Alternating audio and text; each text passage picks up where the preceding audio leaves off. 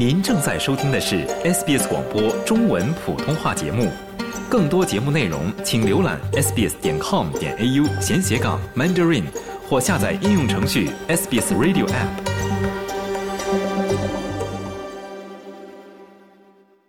澳大利亚联邦政府表示，他们正在通过延长从澳大利亚高等教育机构毕业的国际学生的学习后工作权利，来解决技能短缺的问题。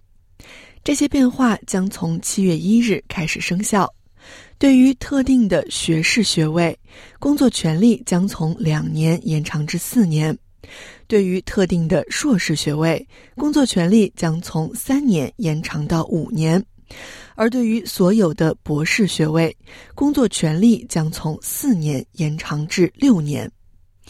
移民代理 Kick 燕说：“填补技能差距很重要，但一些学生可能会转而从事其他的工作以适应市场。” Uh, but there's some disadvantage from this uh, policy. It may be like 但是这项政策也有一些缺点，它可能适用于许多职业，但许多科目也并不在这个列表之中。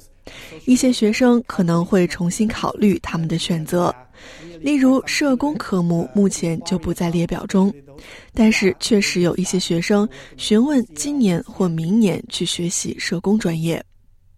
他说，这个计划让学生对他们的未来更有把握。但他也希望政府对政策中包括的职业选择有更多的透明度。So most of the occupation, I think, is we expected, and with those occupations, they may have. 所以我认为大多数职业都是意料之中的。有了这些职业，他们可能有更好的机会靠自己的能力获得永久居留权。另一种可能性是，会有更多的人选择这些课程。这可能也会增加候选人之间的竞争力。内政部长奥尼尔表示，政府做出这一改变是为了帮助处理某些行业的技能短缺问题，其中包括健康、工程、信息技术和教育领域。联邦政府表示，他们每年会对符合条件的职业和资格清单做一次审查。并根据劳动力市场的需求，对这一清单进行更新。Colin 是一位持有四八五签证的海外人士，他不愿意透露自己的姓氏。Colin 也将受益于这一政策的变化，包括从二零二三年七月一日起，将国际学生的工作时间上限从每两周四十小时提升至每两周四十八小时。他说：“他很高兴看到这些变化。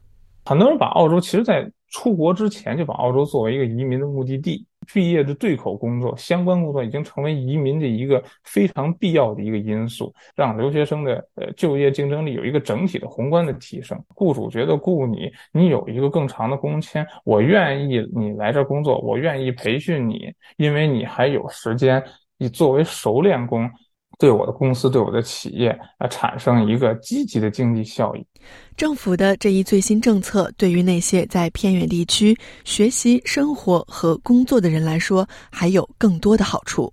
了解澳洲，融入澳洲，欢迎登录 sbs 点 com 点 au 前斜杠 language 前斜杠 mandarin，获取更多澳大利亚新闻和资讯。